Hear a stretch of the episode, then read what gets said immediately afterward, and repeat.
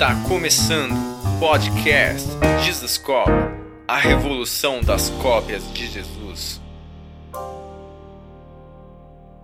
E aí, meu amigo? Tudo bem, cara? Que honra. Muito bom estar aqui, viu? Poxa, cara, obrigado por ter servido a gente lá na igreja. Nossa, foi incrível, viu, cara? Muito bom, né? Muito bom. Muito E é legal você que veio todos os anos, né?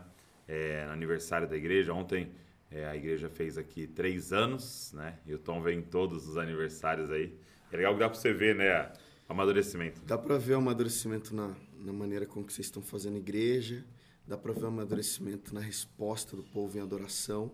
Inclusive, eu costumo dizer que eu não meço a maturidade da igreja pela palavra que ela ouve, mas pela adoração que ela dá. Sim. Porque a adoração é a oportunidade que o cara tem de expressar o quanto que ele entendeu a palavra. Muito bom. Então é muito bom. Parabéns, família Desescope. e, e é legal isso que você falou, porque é uma coisa que a gente tem conversado até, até no, no formato da liturgia que a gente tem, né? Porque o formato da liturgia passa talvez essa ideia para quem está chegando, né? É, vamos adorar para preparar para a palavra, né? E por ela ser antes, por, né? Por adoração ser antes. Mas, na verdade, pensando na palavra culto e tudo que isso envolve, seria o contrário, né? Com certeza. Eu ouço a palavra para conhecer mais de Deus para poder adorar, né? A palavra é, prepara o homem para adoração. Jesus, quando ele vai conversar com a mulher no poço, ele podia ter ido com violão. Mas Jesus foi para sentar e compartilhar a palavra com ela. Tanto que ele era a própria palavra, né? Uhum. Mas ele vai desenvolvendo um raciocínio que parece, me dá a impressão de que é de mente para mente, né? Assim como ele fez com Nicodemos, assim como ele fez com os discípulos no caminho de Emaús, ele vai falando para a mente. Então, os discípulos no caminho de Emaús, voltando, eles estavam desesperançosos e não viam que era Jesus. Uhum. Jesus podia fazer alguma maravilha sobrenatural para que os homens vissem que era, era ele. Sim. Mas ele fez o contrário. Ele, a palavra fala que desde Moisés, passando pelos profetas, Jesus vai ensinando a Bíblia para eles. Então é, Jesus tem uma paciência de tocar a mente para que se sua mente estiver frutífera, tenha a possibilidade do teu espírito perceber e você responder isso em adoração. Uhum. Então, de fato, é, a adoração ela é uma resposta à palavra que você ouviu. Uhum. Então, provavelmente, eu, eu costumo dizer para os líderes de adoração que eu mentorio ou para a galera que a gente conversa bastante, eu tenho feito muita coisa com líderes de adoração, Sim, ministros de louvor, isso. e eu falo para eles que se você quer ser um, um adorador de fato, é, a pior coisa que você pode fazer é entrar num quarto com um violão na mão. Você precisa entrar no quarto com a Bíblia Hum. Então, porque a palavra vai te dar matéria-prima para que você devolva ao Senhor aquilo que você recebeu e tem se tornado. Então, é, é um ciclo, né? Eu recebo uma revelação do Senhor a partir da palavra, devolvo para o Senhor essa revelação que eu recebi e assim eu abro espaço para que o Senhor me dê mais revelação e isso vai é, é, vai sendo recíproco. Eu vou me revelando para o Senhor à medida em que eu vou recebendo revelação dele. Que legal. Então, então a adoração tem muito a ver com devolver, então. Completamente. A, inclusive a adoração é devolver. A adoração não é fazer, a adoração não é agir, a adoração é reagir. Então, se você consegue é, perceber quem Deus é e o que Ele está fazendo, provavelmente você consegue devolver com muita facilidade uma adoração genuína. Então, é como então, se fosse de... lenha, assim, né? A palavra como se fosse lenha para queimar, né? Então, de fato, a adoração litúrgica ela é, aponta assim para uma construção doutrinária e teológica, né? que é o que está faltando, na minha opinião, na maioria do, é, das igrejas, Como do assim? cenário. Assim?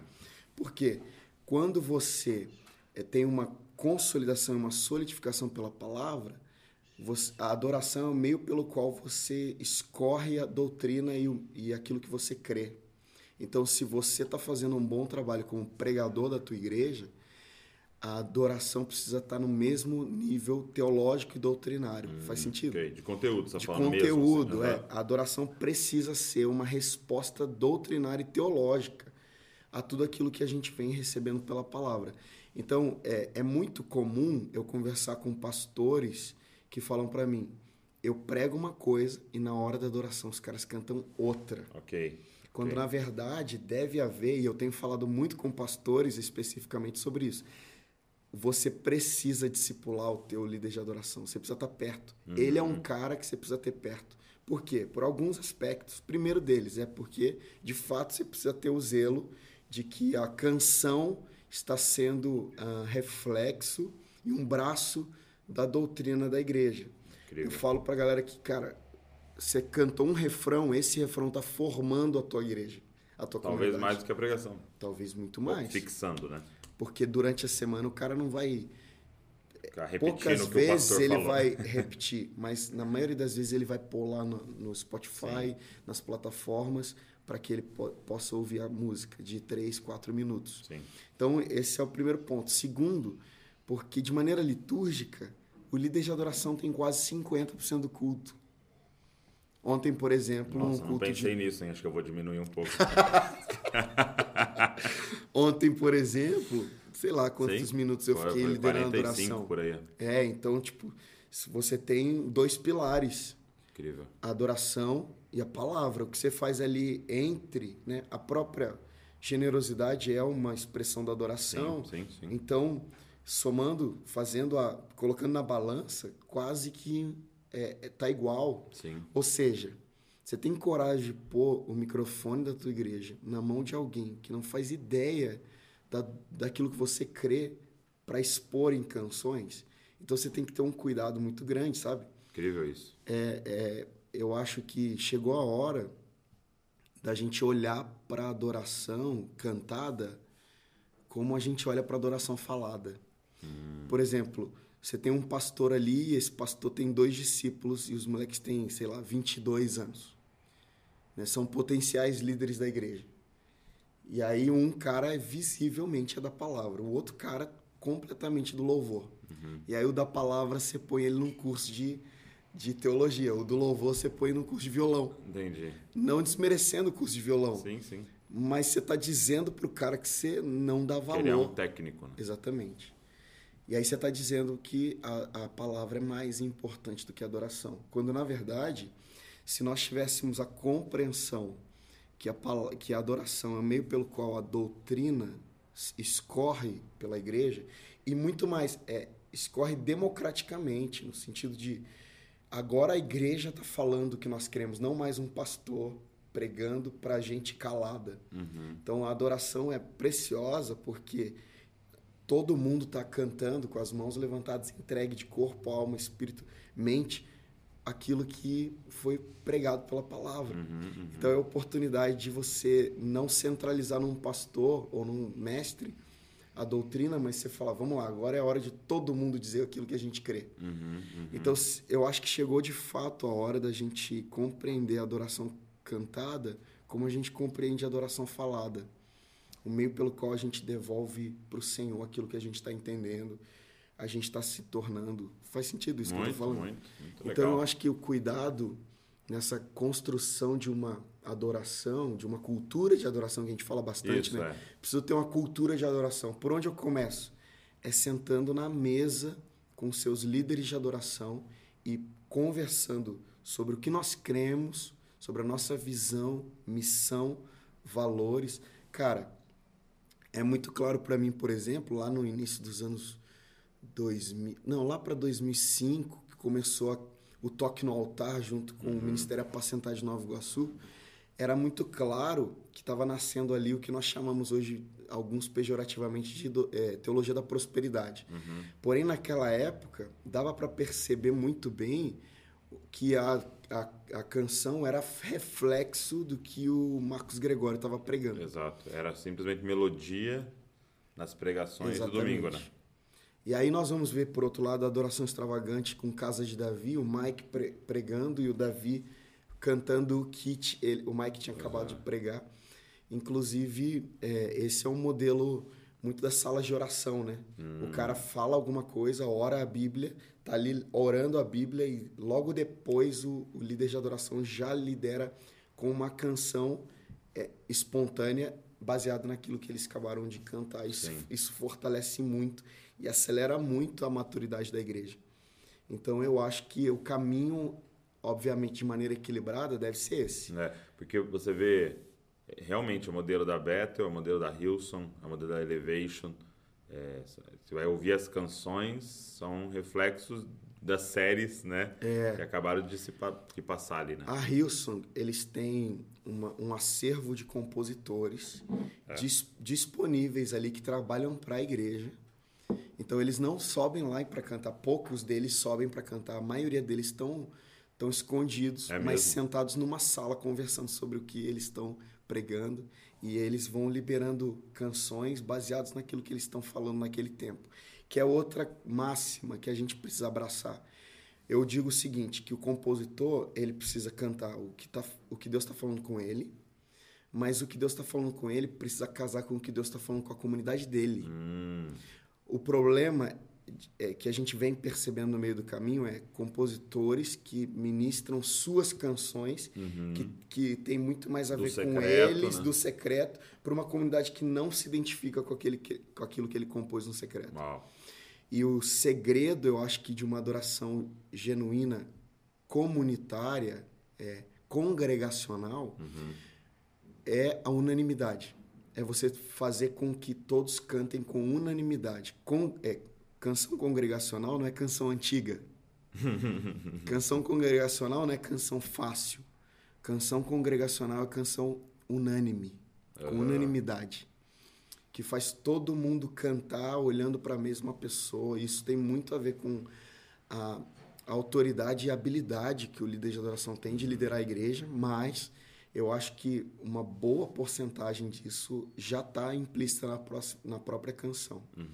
Então eu digo que a- a- o compositor ele tem que levar em consideração o que Deus está falando com ele, que isso, obviamente, eu não vou cantar algo que não, não faz sentido para mim. Deus tem que ter falado algo para mim. Mas o que Deus falou para mim tem que servir para a comunidade. Se não serve para a comunidade, não serve. E, e eu acho que é uma coisa que é, despertou, né? Ou tem despertado, a galera tem falado sobre isso, que é o ministro de louvor, principalmente aqueles que, que estão aparecendo, né? Porque tem o ministro de louvor dentro da igreja, né? O líder da adoração da igreja, mas tem aqueles que estão aparecendo. É, ser, estar inserido numa comunidade, mas de forma real, né? E, e o que dificultava por causa da rotina de viagens e tal, né? E, e quão importante é isso, né? Porque como é que ele vai saber o que Deus está falando com a comunidade se ele não está com a comunidade? É verdade. Ele não está vendo as dores da comunidade, né? As alegrias, né? Ou aquilo que Deus está falando ali no domingo, né? Através do pastor dele, dele ali, né? Então, é, eu acho que está sendo um movimento bem interessante, né? E, e a pandemia causou isso, né? Os ministros de louvor tiveram que voltar para a igreja, né? Sim. Entendeu? Ou pelo menos assistir o culto online. Sim, olha só que interessante. 1 Pedro é, 3,7, é, Pedro fala o seguinte: em outro contexto, ele está falando sobre vida conjugal e ele fala assim: maridos, vós igualmente vocês precisam viver a vida comum do lar, Maravilhoso. com discernimento.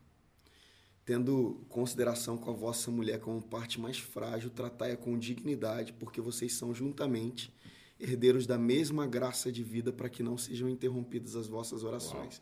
Aí quando eu estou falando para líderes de adoração, eu falo, cara, troca a palavra maridos por líderes de adoração. Troca a palavra lar por igreja. E troca a palavra Esposa. eh, esposa por noiva de Cristo. Líderes de adoração, vocês precisam viver a vida comum da igreja com discernimento Uau. levando em consideração a noiva de Cristo como a parte mais frágil. Trata ela com dignidade, porque vocês são juntamente herdeiros da mesma graça de vida. O que, que eu costumo dizer? É que o, o líder de adoração precisa fazer parte da igreja. E ele precisa fazer isso com discernimento. Discernimento é uma compreensão mais ampla, mais profunda que é dado para os maduros e para os líderes. Infelizmente, ou felizmente, não sei, é, faz parte da vida natural da igreja, a gente vai ter a maioria das pessoas sem discernimento. O discernimento é dado para quem lidera, para quem é maduro. Então eu digo o seguinte: é, quando, quando Pedro fala, trata a mulher como a parte mais frágil, a parte mais frágil não é a parte mais fraca. É a parte que se colocou debaixo de em submissão. Então o que, que eu costumo dizer é que o líder de adoração precisa ter discernimento para cumprir sua missão. Porque sempre vai ter uma igreja em submissão esperando ele liderar. E é frágil, né? Essa E é frágil, frágil no sentido de nós nos colocamos. Cara, É, de, de- de vulnerabilidade, né? sim, eu tô aqui para ser coração liderado. aberto àquilo que você vai falar, né? Exatamente. Eu tô aqui para ser liderado, me lidera. E aí quando você tá diante de uma igreja sem discernimento, você não consegue cumprir sua missão. E por isso, aí muita gente me pergunta, Tom, por que, que minha igreja não adora? Por que, que eu tenho dificuldade de fazer a igreja adorar? Eu falo, cara, vamos perceber você. Você tem discernimento? Você sabe para onde você está indo com a igreja? Qual que é a sua missão como líder de adoração? Talvez num outro podcast que a gente conversou, eu falei sobre a diferença entre adorador e líder de adoração. O adorador sobe no palco e expõe a, a sua maneira de adorar sem compromisso com as pessoas que estão lá embaixo. Isso é, isso é feito por gente que não tem discernimento.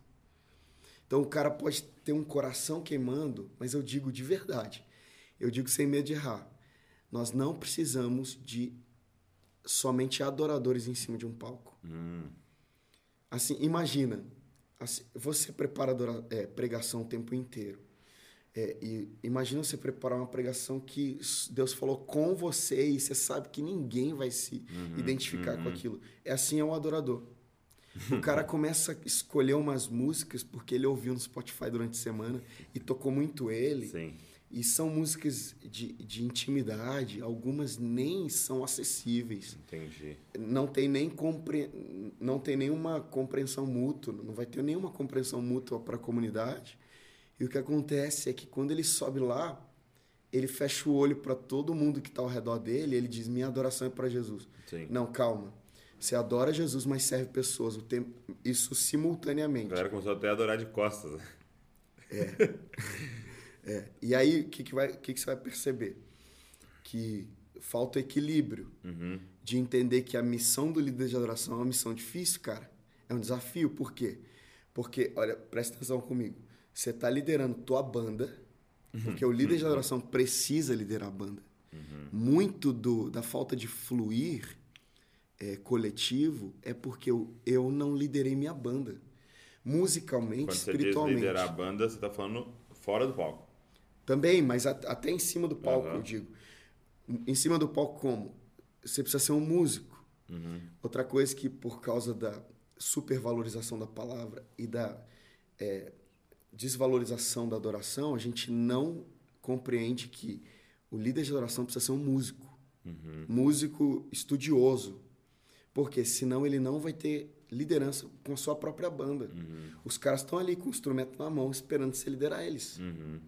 Tudo bem, a gente ensaiou, mas em cima do palco sou eu que estou vendo, É. eu que tenho discernimento.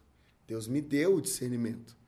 E aí quando eu quando eu submeto a minha a minha banda ao discernimento que eu tenho, eu preciso também dar provisão, sabe, direção para eles com relação ao que eu vi. Então eu não posso ver sozinho. Então eu estou liderando minha banda.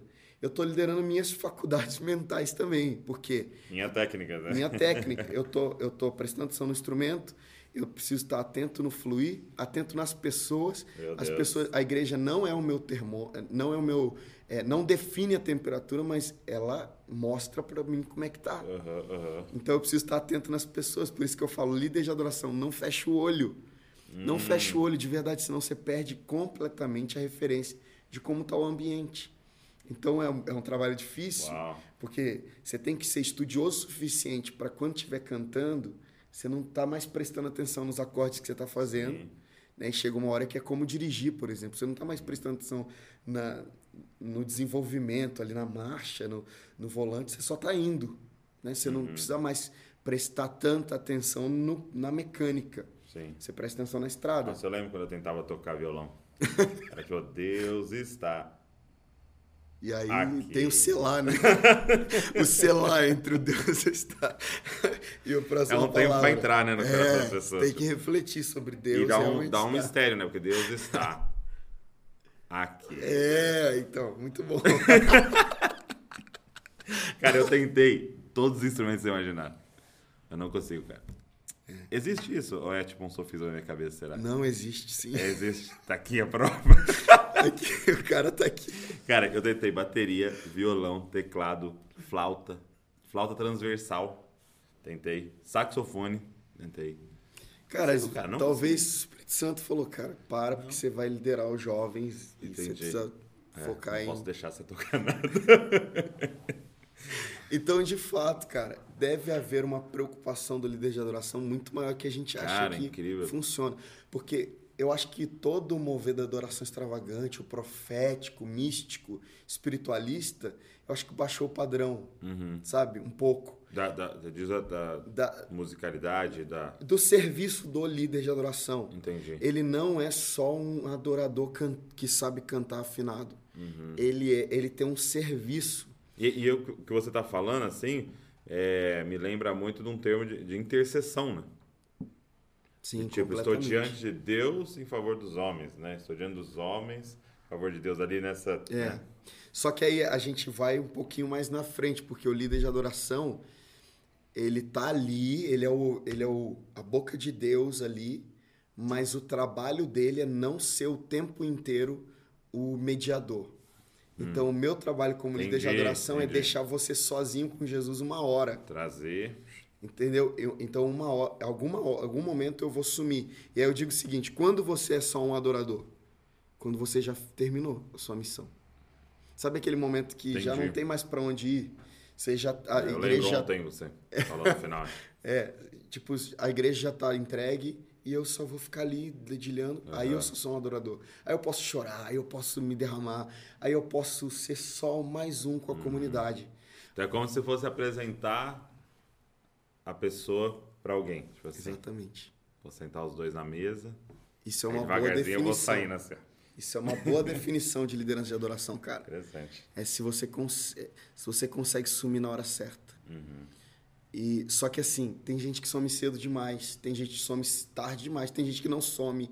Então tem gente que se apresenta muito, Começa assumindo já. expõe a sua alma desequilibrada e Aham. ofende as pessoas. Já viu isso? O cara que é tão, entre aspas, almático, tem uma alma tão desequilibrada né, com relação à reação da- da- do ambiente, que o cara acaba constrangendo, fala umas coisas, grita, é, ofende a comunidade, então ele não consegue liderar. Então, de fato, resumindo tudo isso, eu acho, eu desconfio que a gente não precisa de paixão. A gente tem paixão. O brasileiro aprendeu a adorar, na sua maioria. A gente precisa de preparo bíblico, teológico, técnico. E a gente, obviamente, precisa de discernimento para liderar a igreja do Senhor. E você falou da, é, do adorador, né? E do líder de adoração, né? E você falou que o adorador ele acaba né, subindo e fazendo ali como se tivesse só ele e Deus na sala, sem as pessoas e tal. Você acha que é por isso que a gente tem quase só música vertical e, e a gente acabou agora nesses últimos tempos é, é, eu, eu entendo que era muito horizontal, né? Eu lembro que o louvor, assim, na minha adolescência, era muito horizontal, tipo, muito. Eu cantava por mão do lado várias músicas, assim. Sim. É, mas você não acha que deu uma envergada pro outro lado? Tipo, não temos nada horizontal, assim. Tipo, nada Deu. eu falo com meu irmão, nada é meio que em comunidade ali, assim, né? Deu, mas eu acho que Deus está apontando de novo, sabia? É. Eu tenho conversado com alguns irmãos é, e o próprio Ademar, a gente tem conversado, o pastor Ademar de Campos, sobre esse desenvolvimento. E aí, é, numa das minhas mentorias de composição, eu começo falando sobre a história recente da adoração brasileira. E aí eu começo apontando e mostrando em vídeos, eu tenho registros de, de lançamentos de CD do Coenonia de Louvor, não sei se você lembra disso. Bené Gomes, Azaf Borba, eh, Gerson Ortega, Alda Célia, irmãos assim, eh, que estavam juntos, e eles dizem a mesma coisa. Eles falam, eram, eram canções da comunidade para a comunidade. Uhum. Então não tinha de verdade abertura para você trazer uma canção de casa, assim, ah, Deus falou comigo no secreto, eu tá aqui. As canções eram todas compostas ali entre os irmãos. Que legal. E por isso, é, de maneira bem, bem orgânica, eles cantavam sempre na primeira pessoa do plural, nós. Coroamos, né? Uau. Verdade. queremos o seu nome engrandecer. Então, isso se via muito Não, expressão do nós, né? do nós, que eu acho que é algo que deve voltar e vai fazer parte desse novo mover. Eu acredito. Uhum. Eu tanto acredito que as minhas últimas composições que eu pretendo gravar são todas nós. É. São todas nós. E eu sempre fui um cara do secreto. Uhum. E para mim foi sair da, da zona do conforto de fato. Eu entender que eu precisava servir a igreja com o nós. Nós fazemos, nós estamos aqui, nós adoramos, nós estamos nos tornando. Porque faz parte de uma pregação, de uma mensagem. Sim. Quando a gente entender, enfim, que nós estamos traduzindo em pregação ou em canção uma mensagem entre nós, a gente começa a cantar e pregar a mesma coisa. Então, por isso que você, você fala de Maranata e eu canto Maranata. Uhum. E a maneira com que eu tenho de expor Maranata e você expor Maranata é quase parecido. O que diferencia é que eu estou colocando em poesia, em melodia, harmonia e ritmo, e você está traduzindo em, em oratória. Uhum. Mas é, se a gente começar a perceber aquele avivamento, porque eu considero que aquilo, anos 80, início dos anos 80, foi um avivamento. Antes do Ademar, do Azaf, do Bené Gomes, do Guilherme Kerr, do Vencedores por Cristo, o próprio Guilherme Kerr tem um disco que chama Adoração Comunitária, que reflete o que Deus estava fazendo naquela estação. E foi a, foi a estação das comunidades, né? É. é, é. E aí depois explodiu as comunidades, Sim. né? No Rio, muitas, aqui em São Paulo, muitas, Maringá, é, muitos lugares. Mas a gente vai perceber que é um avamento de fato, por quê? Porque tinha muita presença de Deus, começou a ter uma liberdade. Um dos vídeos que eu tenho guardados, que é uma relíquia, é o lançamento 1988, primeiro disco do Coinonia de Louvor. Coinonia de Louvor tem 17 volumes, se eu não me engano. Todo ano lançando. Mas o primeiro foi em 88, no ano que eu nasci. E eles começam. E aí o Gerson Ortega, que era o, o produtor musical daquele disco, ele, ele levanta e diz: Isso aqui é uma expressão do que Deus está fazendo entre nós. E ele começa. Ah. Ele, nossa, é incrível. Ele sai do piano e pega o microfone e começa a dizer a visão dele artística como um produtor musical do que Deus está fazendo no Brasil. Então ele diz: Nós saímos lá de São Paulo para estar tá com os irmãos aqui dois, três meses compondo, orando juntos em comunidade e agora está saindo esse disco porque Coinonia de Louvor uhum. tinha ali a base em Goiânia, né? Naquela época era a comunidade de Goiânia, depois que virou é, Ministério Coinonia de Louvor. Uhum. E nós vamos perceber que, cara, no mesmo palco tem Bené Gomes, um dos caras que me influenciou muito na adoração. Tem o Azaf, a sua esposa, Rosana, cantando juntos. Tem a Alda Célia e outros irmãos também. E você vai ver uma expressão de comunidade, unanimidade, é congregacional, é muito bíblico. As composições são quase literais. Quando Ademar canta, grande é o Senhor e muito indigno de louvor, na cidade do nosso Deus, seu santo monte, isso é salmo. É, não, quando você vai ler os salmos, você fica... É literal. O, o Azaf, o Ademar é. e o Diante do Trono, né? É, verdade. E é quase que literal, eles têm um cuidado de não fugir muito da literalidade da, na composição. Incrível isso. E é interessante você estava falando, porque eu lembrei, né, você sabe, é algo sintomático, né, que foi quando eles traduziram aquela música que explodiu no mundo inteiro, que é How He Loves Us, né? Sim. E aí a gente traduziu, e é How He Loves Us, né, como ele nos ama, e a gente traduziu Me Ama, né? É. E, e, eu achei isso tão sintomático assim, e, e, sintomático em relação a nós, como Brasil, porque eu, eu acredito que parte um pouco assim da nossa orfandade, entendeu? Porque há uma necessidade que ele seja o meu pai, né? Sim. Eu percebo. E quando isso é, a gente é curado, não tem problema nenhum de falar que é o Pai Nosso, né? É, é, e, e eu, eu lembrei agora de umas pessoas falando para mim assim, algo que eu, é, eu olhava e falava, não, isso é mito, isso é mentira, né? A, a Nath vai concordar comigo, a Nath está aqui, ela vai concordar. Porque as pessoas falaram assim, é mais fácil ter três, quatro filhos do que dois. Hum. Aí eu falo, ah, mais fácil ter cinco do que dois. Aí eu falo, não, não tem. E aí eu, aí eu e a Val começamos a perceber, quando eu trazia duas, três crianças em casa junto com os meus dois, ficava mais fácil. Por quê? Porque já é tanta gente que eles param de competir pela sua atenção. Olha só. É como se fala assim, cara, não dá mais para nós ficar aqui. O meu pai, meu pai, olha só para mim, porque tem quatro agora aqui, né? não dá mais. Então, hoje é o pai nosso, né? É verdade. Não é mais o meu pai. Mas sabe quando eu analiso a história recente da, da adoração brasileira, eu percebo que de, de uma hora para outra, isso de, literalmente, de uma hora para outra, começou a nascer no Brasil canções como as do Cirilo, do David Keelan, do Casa de Davi, que eram canções extremamente íntimas. Uhum. E a gente vai perceber que a, as ministrações, tem várias ministrações no YouTube, por exemplo, da Lagoinha, uhum. lotada, uma superlotação, gente para fora, assim, na rua, lotado. O que estava acontecendo era o avivamento também. Uhum. Porém, a gente vai perceber que o Cirilo tá tocando de violão e voz para não sei quantas mil pessoas e cada um tendo a, o seu momento de adoração. É, é. A gente está junto um né? do lado do outro, mas eu tô no meu momento uhum. de contrição e você tá no teu. Uhum. Então a gente teve muito aquela época a, a, o hábito de adorar se abraçando, né? É verdade. Se fechando. Isso revela, cara, implicitamente uma, uma outra ênfase. Uhum. E aí que leva o Brasil para um outro lugar. Sabe? Leva o Brasil para uma outra canção, para uma outra música, que é eu quero, eu desejo uhum. fazer, eu vou me abrir, eu vou.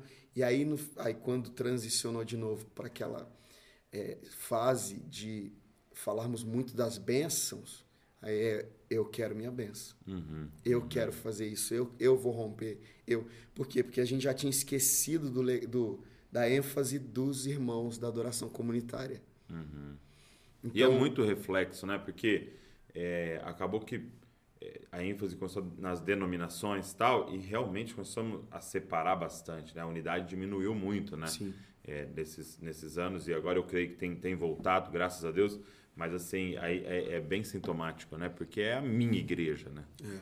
E é o meu grupo de louvor ali. A gente não tinha tanto essa unidade que você está falando da coinonia, né? Na adoração comunitária você vê vários ministros que depois se tornaram extremamente relevantes juntos, cantando juntos.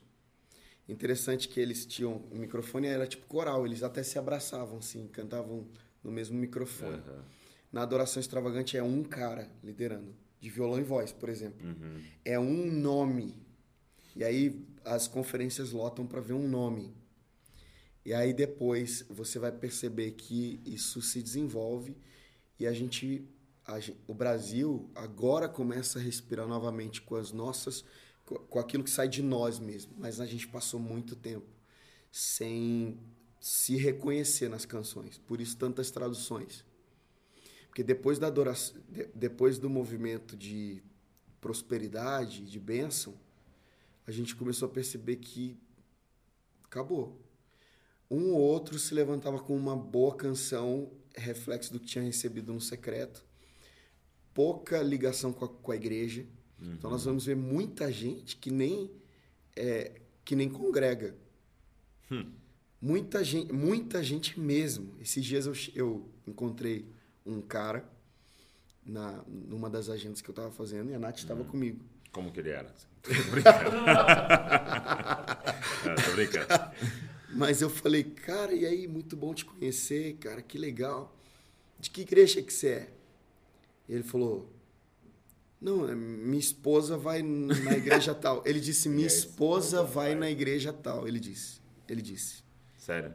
E aí eu, aquele momento ficou tão constrangedor. Então você percebe que, tipo, não há mais a necessidade de você ter congregação para que você expresse uhum. o que acontece no teu secreto, né? Então, tipo, se na adoração comunitária era da comunidade para a comunidade, eu não tinha autonomia para compor uma canção no secreto e trazer à luz. Isso a, a mesa vira completamente agora. É o cara não tem a Inclusive, eu já vi vários pastores dizendo: não, fulano é daqui, ele. Uhum. Mas eu libero ele. Por... É. Ele não precisa nem congregar, ele não precisa nem vir aqui cear com a gente. Eu falo, como? Não existe. Né? Não existe isso. Então, é, a gente vai perceber que essa, essa independência da igreja vai gerar, inclusive, a ênfase da música é, humanista, egocêntrica, né? Uhum. Então, todo esse serviço nosso, né? Você com o teu livro nosso, com a série de mensagens na igreja, que tocou muita gente. É, eu com, com o disco cristocêntrico, né? De alguma forma tentando fazer as pessoas olharem para Cristo novamente. Então, eu não olho mais para mim nem para o meu irmão, a gente olha para Cristo. E o Cristo vai ser a premissa para a unidade, né? Enfim, tudo isso talvez seja um resgate da adoração comunitária 2.0 Cara, incrível. né? Talvez essas mensagens, essas ênfases, né? Es- Essas Eu tava, eu tava falando com o Marcos Brunet, né? Sim. Ele, eu falando com ele no telefone e você foi um dos caras que me, me apresentou, assim, né? Ele, as músicas e tal. E aí eu tive a oportunidade de conhecê-lo melhor agora no Descend. Eu encontrei com ele aí a gente começou a se falar por telefone e tal. E ele falou um negócio, cara, muito legal. Porque ele tá plantando uma igreja lá. E aí ele falou assim, cara, quando João, em Apocalipse 1, tem a revelação, né? Ele fala que ele ouve uma voz chamando ele. E ele diz assim: Me virei para ver quem era. E qual é a primeira coisa que ele vê? Sete candelabros. Ele falou assim: toda vez que Deus chama, a primeira coisa que ele mostra é a igreja. Uau. Entendeu? Então ele fala: toda vez que Deus quer falar com alguém, ele vai mostrar um rosto humano primeiro. Uau. E, cara, aquilo mexeu tanto comigo porque é, é exatamente isso, né? Tipo, é, aí as pessoas pensam, não, preciso ter um encontro com Jesus, depois eu vou lá na igreja fazer o quê, né? Tem que ver na igreja. E não é, né, cara? E, e, e aí você falou, poxa, é, é a minha música do secreto, mas, cara, não sei que secreto é esse. Porque tudo que eu aprendo no secreto, eu preciso aplicar na comunidade, né? Tipo assim, Deus me fala, seja manso. Aonde eu vou ser manso? Com quem? Cara, interessante que uma das canções que mais eu tive, recebi feedback de glória de Deus, cara, essa canção a gente tocou na igreja e a glória de Deus caiu foi Rei da Glória, que é uma canção plural. Nós te amamos. Aí talvez o líder de adoração pense: ah, mas se eu não cantar aquela do secreto, talvez não tenha aquele nível de glória. Porque uma canção congregacional é uma canção É muito horizontal, né? muito, é, n- não tem tanto aquele relação. Cara, o poder Cara, é de muito Deus forte, se cara. manifesta na comunidade. A gente começou a fazer uma parada aqui, né, até por causa da série do Nós, tá? O Pedro começou a trocar umas músicas pra nós. Legal. Então, no- aquela mesma, a gente canta Nos Ama, entendeu? Algumas fica difícil por causa da, da- da- fonética de Métrica. conjugar o verbo na, terceira, na primeira pessoa plural, mas, mas várias a gente começou a mudar, entendeu? E é muito poderoso, porque é o que você falou, é uma voz só, né? É, expressando mesmo. Então não é um monte de indivíduo né, falando uma coisa só. Não, é, é um corpo só falando, é muito poderoso. Muito poderoso. E aí junta com as ênfases que a gente tem ouvido, porque eu estou muito feliz com o que Deus está fazendo com relação à, à pregação, à exposição das Escrituras. Parece que a gente está voltando a uma lucidez com relação à nossa missão como igreja. Né? Eu acho que você também tem essa impressão ou não? Sim, sim. É, a gente percebe que homens têm se levantado, e quanto que a gente bebe do Paulo Borges, né, falando de relação. Ele dá sempre um jeito de pôr a Sempre vai. relação ali, Uhum, né? É o fim, né? É o Cristo se formando na relação. Então a gente vai ver o, o próprio Leandro Vieira falando da igreja, né? Daquele desascope de 2018 que, que A igreja não. a igreja não. Então, todas essas mensagens e a mensagem da volta de Jesus, que faz com que eh, renasça dentro de nós a urgência da unidade, que Jesus não vem para mim, Jesus vem para nós. Né? Eu não sou noiva, nós somos noiva. Eu não sou corpo, nós somos Não corpo. adianta eu estar preparado. Então isso aponta para uma ênfase. Por isso que eu, eu comecei dizendo, né, nesse assunto, comecei dizendo, eu acho que está voltando essa ênfase. Uhum. E eu espero que os líderes de adoração que estão rodando o Brasil, que estão ministrando e são relevantes, observem isso, percebam isso. Isso é o discernimento que a Uhum, gente uhum. falou, né? Tenham esse discernimento de, ah, olha lá, tá- o que vai acontecer daqui a pouco é isso. E a gente já comece a, a compor sobre isso. Assim como, por exemplo, lá em 2017, eu te mostrei uma música, Maranata. Uhum. E eu falei, cara, eu acho que Deus está falando sobre a volta de Jesus. Eu acho que o Espírito Santo está ministrando. E aí, hoje a gente percebe várias movimentações sobre Maranata. Não, não, não é que eu tenha sido essa, esse Sim. olho, mas não, eu acho que você chamou eu isso. junto com os irmãos, junto com os irmãos. Mas é isso, cara. É, é discernir. E, e o, o, o Cantarino falou isso ontem, né? É, foi muito forte quando ele falou assim, essa vida de deserto. Que a gente sempre relacionou Sim. deserto, até por causa das músicas mais pentecostais, né? Sim. né? Deserto a, a, tipo, prova, né? Tô, eu perdi o emprego, tô no deserto. E ele falando disso, né? Não, é um lugar solitário, né? Porque é isso. E, e esse é o problema para mim, porque vai, às vezes você compõe essa música, você fala, e às vezes você até lança ela, e ninguém fala. Por que você tá falando disso? Tipo, é tipo alguém cantando no deserto, né? Uhum. Sozinho, tipo, todo mundo tá cantando aquilo, por que, que você compôs isso? Todo mundo tá cantando de ir pro secreto lá, não sei o quê, por que você tá falando Maranata, né? É. Entendeu? Então, só que é, é, tem que ir antes, né? Tem uma galera que vai antes, né? E vai ficar gritando lá sozinho, né?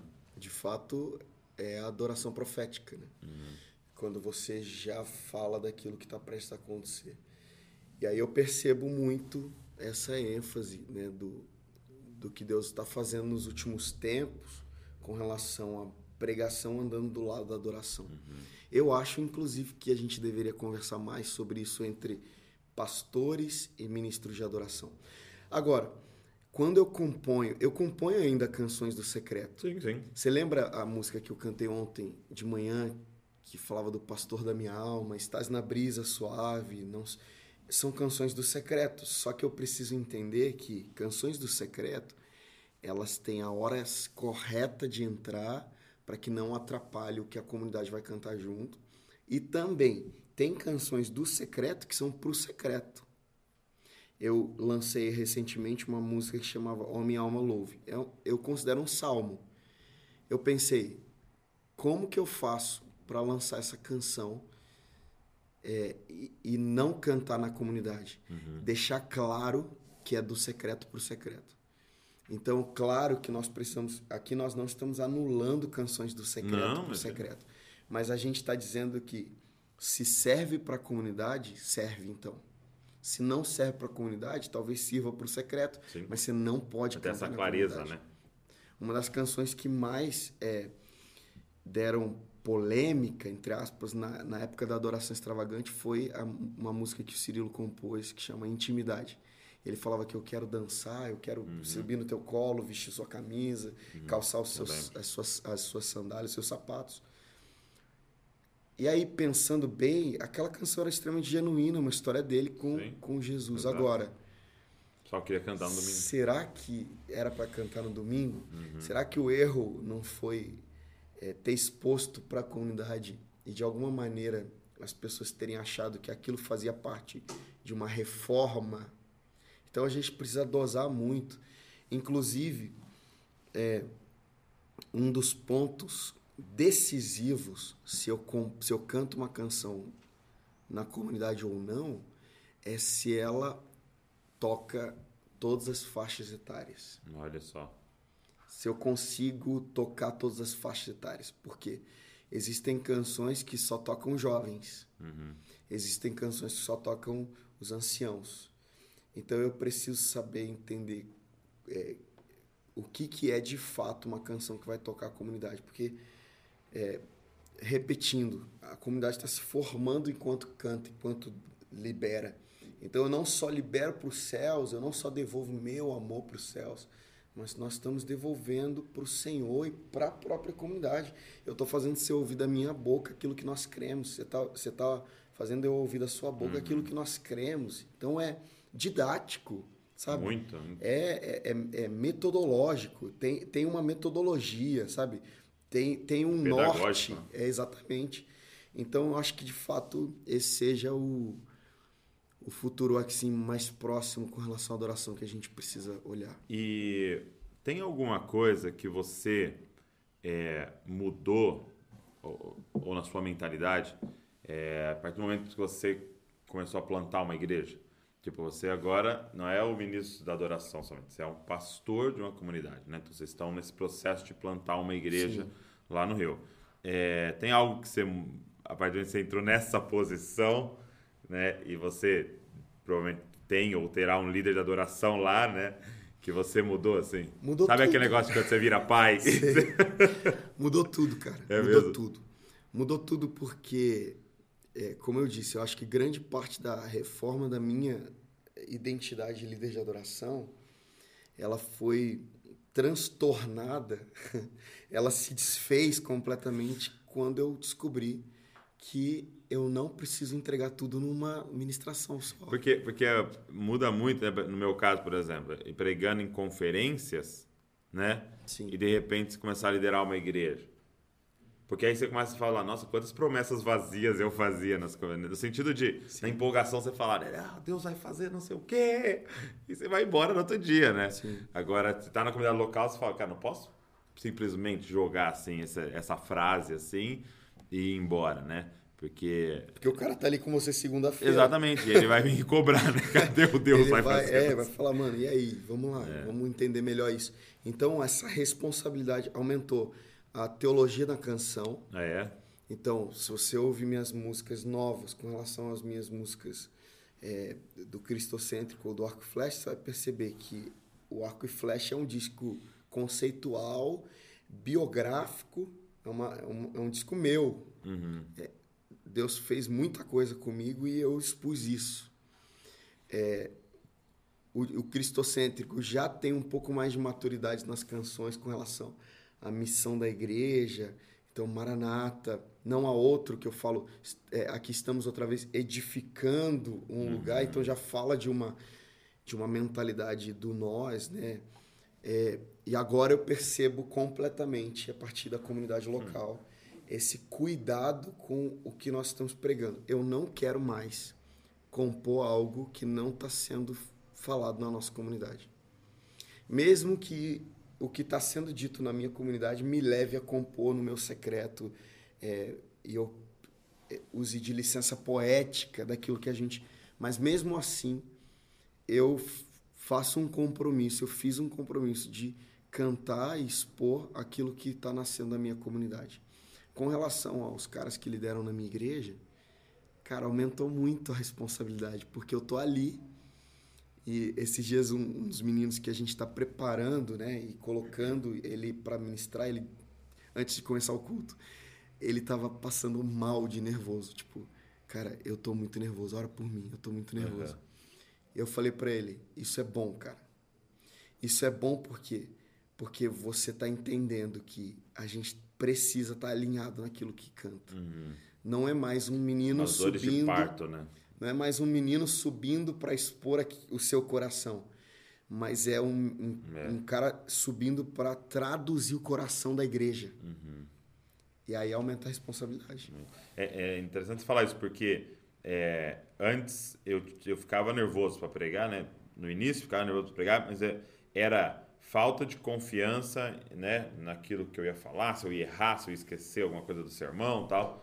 Mas hoje já o, o- a angústia que você sente é de saber se você discerniu direito o que a igreja precisa, não, Exatamente. não mais tipo num eu, né? Tipo, aí eu vou errar e não vão gostar da minha pregação, mas é mais uma angústia de tipo, é isso, é isso que é para falar aí. Então, talvez até a angústia maior é quando você está preparando, né? Tipo, é, é um parto, né? É, mas pro outro, né? Tipo, não é Sim, mais total. sobre você, sobre a sua imagem, sobre E aí o tom da conferência, ele até fica mais racional, ele, ele até fica mais pastoral, até nas composições, na, na maneira de liderar a e igreja. acaba ficando menos pop, né? E que bom. que bom, cara, que bom. Glória a Deus por isso. Por quê? Porque uma das coisas que a gente tem aprendido na comunidade, inclusive pregando, porque eu prego muito mais do que eu canto, né? Sim, sim. Nesses, depois da, da quarentena, da- da- do isolamento, a gente tem dois meses de culto, né? Então, dos dois meses, eu toquei duas vezes. Então, muito pouco. E preguei quase todos os domingos. Então, assim, é, eu aprendi uma coisa: simplificar as, as pregações. Deus me deu uma baita de uma revelação. E na hora que eu vou liberar, eu preciso alcançar o, o novo na fé. Mas eu preciso amadurecer o já, o, amadurecer mais o que está maduro. Então, Desafio. cara, é, tá na tua mão. Então, esse cajado pastoral é muito importante na hora de, de liderar a adoração. Muito bom. E é para isso que eu acho que serve a vida comum da igreja, né? ter a vida comum da igreja não é só sobre estar indo para cear ou para é, devolver sua generosidade para o Senhor, fazer parte da igreja ali, estar tá perto da igreja, para a igreja ver que você está indo na igreja. Mas é para que você tenha o um coração da igreja. Mesmo que você seja um baita de um profeta, você é um líder de adoração profeta, de ofício. Você precisa ter um coração pastoral. Uhum. Uhum. Sabe? Muito bom. Então, eu acho que falta entre nós líderes de adoração pastorais. E eu acho que a devolução do coração pastoral na adoração se dá na devolução da comunidade, da pessoa à comunidade. É devolver o líder para a comunidade, falar, cara, Sim. tá aí, sabe? Porque uma coisa que fica claro para gente, para nós dois que somos entre aspas figuras públicas, é que tua igreja não tá nem aí para isso. Nem aí. Nem aí para isso. É. Então, quantas vezes eu chegava de viagem de ministrar em uma conferência de Scope, ia ministrar na minha igreja, e a galera não nem Exato, é. Legal. E, e essa é a melhor coisa de todas. E é, é muito mais bom. Protege seu coração, né? Protege teu coração, te dá um coração mais para a comunidade. Então você, uhum. você coloca tuas emoções, suas revelações de lado. Deus falou comigo. Cara, eu aprendi a considerar o que Deus falou comigo para mim. Sim. Mudar a minha vida, a vida da minha família. O que Deus está fazendo com a gente? Porque no início, um erro clássico é: Deus falou comigo durante a semana, eu prego. Uhum. Aí todo mundo sai de lá em crise. Uhum. Eu falo, não deu certo. Talvez tenha dado para alguém, mas a maioria das Calma, pessoas né? nem se identificou é, com aquilo é. que, sabe?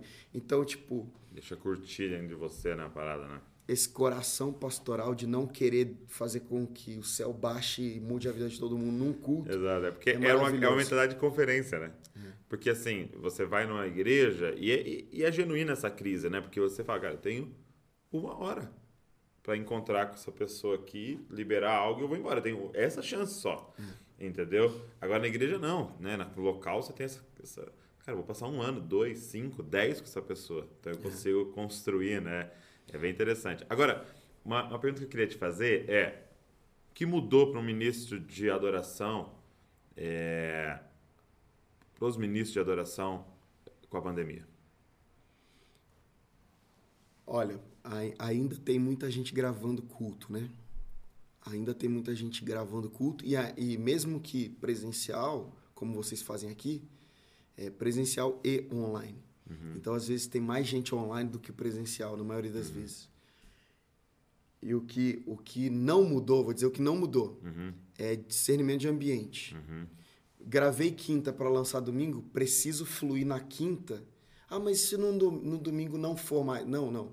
Deus é atemporal, não mudou. Você precisa ainda assim discernir o ambiente. Mas e se não tiver ninguém, só a galera por trás das câmeras? O discernimento é o mesmo. O Espírito Santo é o mesmo. Isso não mudou. É, mas o que deve mudar é, eu acredito que a gente precisa profissionalizar, se preparar. Ok. Eu estava dando uma entrevista para o canal lá do Ministério Life, do pastor Azaf Borba. É, então, um cara me ligou e a gente se falou, e aí saiu essa matéria lá no, no Instagram do Azaf e também do Ministério Life. E a última pergunta que ele me fez foi: se você pudesse falar para os ministros do Brasil, o que, que você diria hoje? Eu, eu falei para eles, para ele, se prepara. Uhum. Aí ele disse, glória a Deus. Eu falei, não, não se... Vai para a volta de Cristo. Não, se prepara musicalmente. Cara, o Worship Fails tá aí. Pra fazer todo o Worship Fails tá com um banquete semanal, assim. Semanal. Não precisa nem o cara tem que ficar escolhendo, jogando fora a vida. Ele não precisa nem ir atrás dos conteúdos, cara. de verdade, essa pandemia revelou pra gente quanto que a gente não faz ideia do que a gente tá fazendo. Isso espiritualmente, mas também musicalmente, cara. Sabe, é, um dos conceitos de tocar bem na, no Velho Testamento é Deus te capacitou pra você fazer isso que você tá fazendo. Quando Saul chama alguém para tocar, ele diz: Eu preciso de alguém que toque bem. Mas, cara, para nós não faz muito sentido, na nossa cultura ocidental, o tocar bem com a libertação. Eu preciso tirar esses, esse sentimento ruim, essa angústia que eu tenho dentro de mim. Eu preciso de alguém que toque bem. Toque bem, não, você precisa de um cara ungido. Não, não. Tocar bem, o conceito de tocar bem na velha, na, na velha aliança também na nova aliança, mas isso se, se dá muito, assim, é, o Claro, né? tangedor fica muito claro na, na velha aliança, é o entendimento de se você toca bem é porque você foi é, equipado por Deus para fazer isso. Uhum, Então aí o servo de, de Saul diz: Eu conheço um filho de Jessé, ele toca bem, mas o Senhor é com ele, ele tem boa aparência, ele é sisudo em palavras, homem de guerra. Ou seja, eu acho que qual você escolheria um cara para tocar, para liderar a adoração na tua igreja, a partir de qual é, parâmetro? Primeiro deles deve ser, você- o cara tem que tocar. Uhum. Porque se o cara não toca, se o cara não canta, ele pode ser bênção em outro lugar. Mas Sim. o primeiro parâmetro é, você toca. Você você tem ta- algum talento? Então, de verdade, parece É. simples isso, mas a gente se afastou muito disso. Sim. É tipo, o cara é completamente desafinado. Ele, é, ele não toca nada, Uhum. mas ele é uma benção. Mas, talvez É, ele fosse pregar, benção é, em outro lugar. Para liderar pequenos grupos, um Então, de de pra fazer. verdade, eu acho que a gente precisa se preparar. Entendi. E isso mudou completamente. Aham, aham. Porque expôs, né? Expôs. É, Você tá ali, sua igreja tem 500 seguidores no Instagram. Você faz uma live, daqui a pouco todo mundo tá, tá vendo. Você não sabe quem viu. Não importa quantas pessoas mais você tem dentro da tua comunidade presencialmente. Se você fizer o mínimo de esforço compartilhar para alguém, daqui a pouco as pessoas estão vendo. Então, isso mudou. Outra coisa que muda também é, é eu acredito que é a, a capacitação é, teológica, bíblica. Por quê? Porque a pandemia no- nos trouxe um cuidado. Eu, não sei se vai fazer sentido isso, mas na minha compreensão, trouxe um cuidado teológico até. Porque como a gente começou a ouvir tant, muita coisa, Sim. os sérios estão voltando-se para a palavra um pouco mais. Sim. Então eu, eu acredito que a gente precisa é, E reformar você nossa tem maneira. pessoas. é, porque antes você conseguiria manipular a sua comunidade, né? fechar ela ali. Então você vai falando o que você quer, de acordo com o que ela está sendo alimentada, os livros que ela está lendo ali, ou nem está lendo nada. Né? Aí de repente você abre, agora você tem juízes, né? Você tem gente de toda parte ouvindo e qualquer um podendo cortar um pedaço da sua mensagem e colocar no Twitter e expor, e as pessoas julgando aquilo que você está falando, E né? tua própria igreja está vendo um monte de coisa. Tá vendo um monte de coisa. Então, quem garante que o cara que ficou em casa porque ele é grupo de risco está vendo o teu culto, Exato, exato. da tua igreja? Por isso que eu mando mandar foto. Céu. Do lado da TV, assim. se, se, se tá caindo, se tem algum problema, se tá muito alto, muito É, baixo, ele vai exatamente. simplesmente rolar assim, E o E- próximo culto. Pum. próximo culto. E pronto. Então, assim, aumenta ainda mais É, a- o cuidado teológico, o cuidado de, de excelência, o cuidado de. muito bom. Cara, deve aumentar ainda mais a sua paixão por Jesus. E, e o mais desafio foi, foi com o Ministério de Louvor, né? Porque a pregação, um microfone ali e tal. Agora, com o Ministério de Louvor, isso realmente foi um desafio muito grande para a pandemia, né? Pra galera se preparar. Mas que ir atrás, né? E muito do que o Worship Fail posta, eu acho que é demais, porque nem tudo é erro Sim, é, de desafinação ou de sim. erro de execução de instrumento. Mas às vezes é coisa de tipo, cara, a live deu errado. O cara não sabia que estava ao vivo. Então, eu adoro tudo- aqueles que, que a pessoa sem querer aperta e começa a filmar o rosto dela. muito bom. Eu É quero ver- demais. É demais, é demais. Então, tipo, é, isso tem que aumentar ainda mais a nossa preocupação com excelência. E glória a Deus por isso, porque sim. do jeito que a gente estava indo antes da pandemia, estava revelando quanto que a gente tem o cuidado de hospedar a presença de Deus, né? Então, eu acho que a maneira com que você se prepara, na medida da- da- do recurso que você tem, é o quanto que você está preocupado em hospedar a presença de Deus. Porque é, se você não se preocupar tanto com técnica, com excelência, até que, de verdade, qualquer um pode fazer um bom cenário hoje. Né? Qualquer um. Não precisa ter muito dinheiro para fazer um bom cenário para os teus vídeos. Pallets. É pallet, caixote, é, livros atrás. Aquelas é, luzes penduradas. qual que- é, de Natal. né? Então qualquer pessoa Sim, faz sim. um bom cenário. Então a falta de preocupação com isso revela o quanto que você quer que Deus habite no lugar onde você está. Então você está dizendo para Deus, ah, vem aqui, e abençoa as pessoas aí duas horas, depois a gente vai para casa. Uhum. Mas se você se prepara, prepara a tua equipe, é claro, eu não estou querendo dizer que você precisa gastar uma grana para isso, é mediante os recursos que você Sim, tem. sim. Mas está dizendo, Deus, a gente É quer um que coração, você venha né? e você fique aqui com a gente. É porque Deus ainda vê isso, né? O Salomão está aí para provar quanto que ele foi cuidadoso na medida E- que ele tinha. E pro, pro ministro itinerante, né? O que mudou com essa pandemia? Eu não sei, cara. Não, de verdade, mudou tudo. Eu não sei como é que vai ser. É, como é que ficou, eu, pensando assim, né? é, como é que ficou a questão das bandas, né, cara? Porque assim, dos músicos, né? Foi uma- um grande desafio esse período, né? De verdade, é, quem não tinha o mínimo de estrutura não, não pôde fazer nada. Não pôde fazer nada. Meus músicos, por exemplo, a gente está criando plataformas para que eles falem, então cursos, Ensinem. mentorias. Mas foi bom. Assim, obviamente não quero ser insensível com relação àqueles Claro, que claro. estão passando dificuldade financeira, inclusive. Porque muitos músicos, eu, eu falo com bastante gente, muitos deles precisaram fazer coisas para, tipo, vender bolo, vender Fazer brownie, algum vender outro, uma outra profissão. é, agora, foi bom no sentido de entender que a itinerância não deve ser seu emprego. Hum, O ministério itinerante não pode ser seu emprego. Ele precisa, você precisa ter a liberdade, inclusive, de eu não quero fazer. não vou sair esse ano. Eu não vou investir, eu não vou gastar energia nisso esse, esse ano, por exemplo. Ou então, ó, no mês tal eu vou tirar um tempo para a igreja, ou então eu vou tirar um tempo para minha família. Mas você sabe que a realidade não era essa. Sim. A realidade era que, cara, a gente ia fazendo, gerando receita e, e tendo que suprir a receita e trazendo mais gente, alugando escritório e trazendo gente de equipe, agenda e músico. E aí os músicos, é, não sei se eu vou ser é, cancelado por isso, lá. mas os músicos apoiam ali no cantor, no artista, né? Que eles chamam de artista. E ficam ali. E aí vai ter agenda esse mês? Quantas que vai ter? Uhum. Quando na verdade, cara, vamos lá, vamos trabalhar junto. É, o que, que você está a fazendo pra aí gente nessa ter altura, agenda? Ou então o que, que você está fazendo na segunda a sexta, né? Porque a gente viaja de sexta, sábado, domingo, por exemplo. Ou sexta, sábado, o que, que você está fazendo aí? Você está dando aula?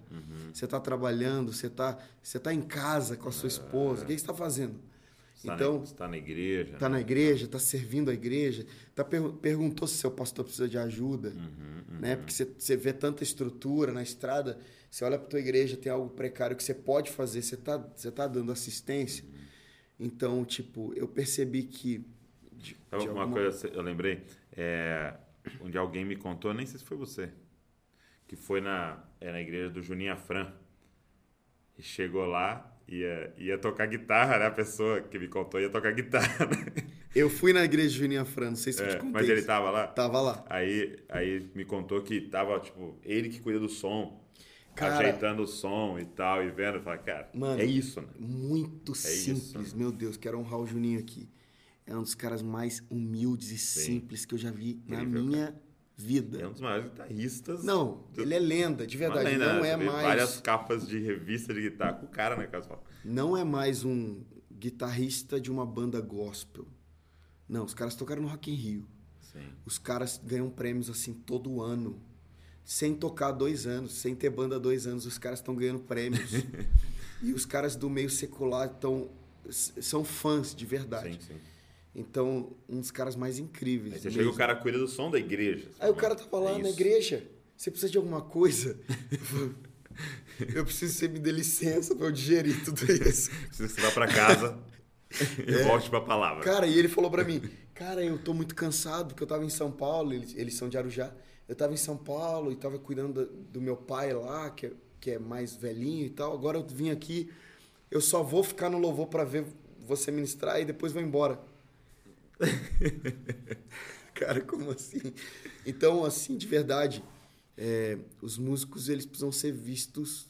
Porque isso é um ciclo, né? Sim. Eu desvalorizo o músico, o músico se desvaloriza e desvaloriza tudo ao seu redor. E a única maneira com que ele se enxerga útil é fazendo música. Sim. É quando você diz para o músico, você não é guitarrista, você é fulano. Isso desconstrói, sabe? Se amanhã você perde um braço, Deus me livre, mas você continua sendo útil para o reino. Sim, sim. Sabe? Então, o que, que você sabe além de tocar? No que, que você é útil? Porque você não foi chamado para ser músico. Você é um cristão, você é, é sacerdote, né? rei, embaixador do reino de Deus. Inclusive, você deve ter ali uma veia profética, mestral, uhum. evangelística, pastoral, sabe? Apostólica. Que, quem que você é no reino? Muito bom. Sabe? Qual que é o teu dom além de... Porque, assim, música é talento. Uhum. Qual que é o teu dom? Uhum. Qual, qual, você tem buscado os dons? É, você cinco ministérios não é. tem músico, né? Então, eu acho que deve haver essa desconstrução. E, e, é interessante, a pandemia veio e chacoalhou tudo, né? Como se os ídolos começassem a cair da árvore. Né? É. Muito forte. E no final das contas a gente percebe que quem não tinha o menor cuidado com a sua missão, sua vocação, não sabia, só estava vivendo, foi completamente abalado. É, você falou várias vezes durante o podcast sobre é, as mentorias que você tem dado para a galera né, de, de liderança, Sim. de adoração e tal. Como é que funciona? Como é que a galera poderia ter acesso aí? Nós hoje funcionamos com a plataforma Arco e Flecha de ensino. Então, Arco e Flecha hoje não é só um disco, não é só um livro, não é só uma mensagem, mas tornou a razão daquilo, do porquê a gente está fazendo o que a gente está fazendo. Uhum. Então, música acabou que virou um braço uhum. dentro dessa organização.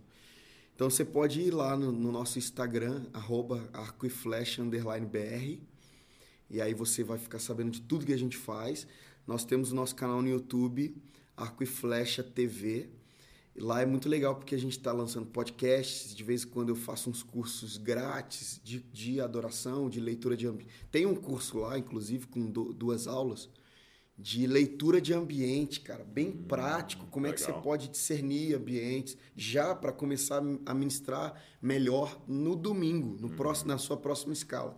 Então você já pode ir lá para conferir plataformas digitais também com podcasts, com as nossas músicas que são fruto daquilo que a gente prega. Então assim, na, o canal principal é o Instagram. Lá no link da bio você pode ter acesso ao atendimento, você vai ficar sabendo das nossas mentorias e a gente está lançando em breve os nossos cursos online. Uhum. Hoje a gente tem mentoria de composição baseada no livro Tesouro dos Atentos, muito legal, é muito prático e muitos princípios espirituais também. Hoje a gente tem a mentoria Entendendo o Fluir do Espírito, que é, eu falo sobre leitura de ambiente, Falo sobre como construir um lugar para Deus, como hospedar a presença e insights bem práticos, né? Entrando bem na vida da galera, na realidade, nos problemas da igreja local. A gente vai tentando resolver esses probleminhas, né? Por que, que minha igreja não adora? Como é que eu faço? Então eu falo sobre escolha de set list, por exemplo, uhum. que na minha opinião 50 tem, tem responsabilidade de 50% do fluir. Uhum. Se você escolher mal as suas canções, você vai ter sérios problemas de contornar ali de liderar a igreja. Então, rapidamente a gente vai dando assim, é um mês cada mentoria, né? Uhum. Quatro aulas de duas horas cada, no Zoom comigo. Então, você pode abrir o microfone, Falar. perguntar, e tem sido muito legal mesmo. Os próprios ministros que se conectam, eles depois ficam conversando entre é eles, compõem juntos. Um, um, vai ministrar na igreja do outro depois, muito legal. E aí a gente está lançando esses mesmos cursos. Ah, e o terceiro é liderança de adoração, que eu falo para o líder de adoração. Como ele deve ser, conduta, olhos espirituais abertos, ouvidos espirituais sensíveis, um entendimento bíblico e tudo mais. Então tem sido bem legal. E esses cursos eles estão saindo em breve. Estão é, sendo editados ainda, mas estão saindo em breve na, na nossa plataforma lá do, do Hotmart, que vai ficar no nosso link da bio do Instagram. Então vai ser por um preço bem acessível. Eu acredito que vai abençoar muito a galera.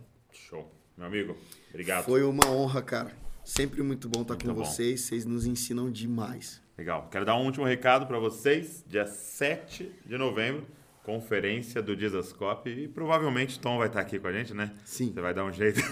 Eu vou dar um jeito. então, 7 de novembro, conferência do Dizascope. Vou deixar o link aqui para você se inscrever. Vai ser online e, e, claro, vai ser aberto, vai ser de graça, tá? mas você pode se inscrever para você estar tá com a gente. Desmarca tudo dia 7 de novembro para a gente estar tá junto. Tema Maranata. Uau. Entendeu? Então você já tem uma música para cantar aí. Já.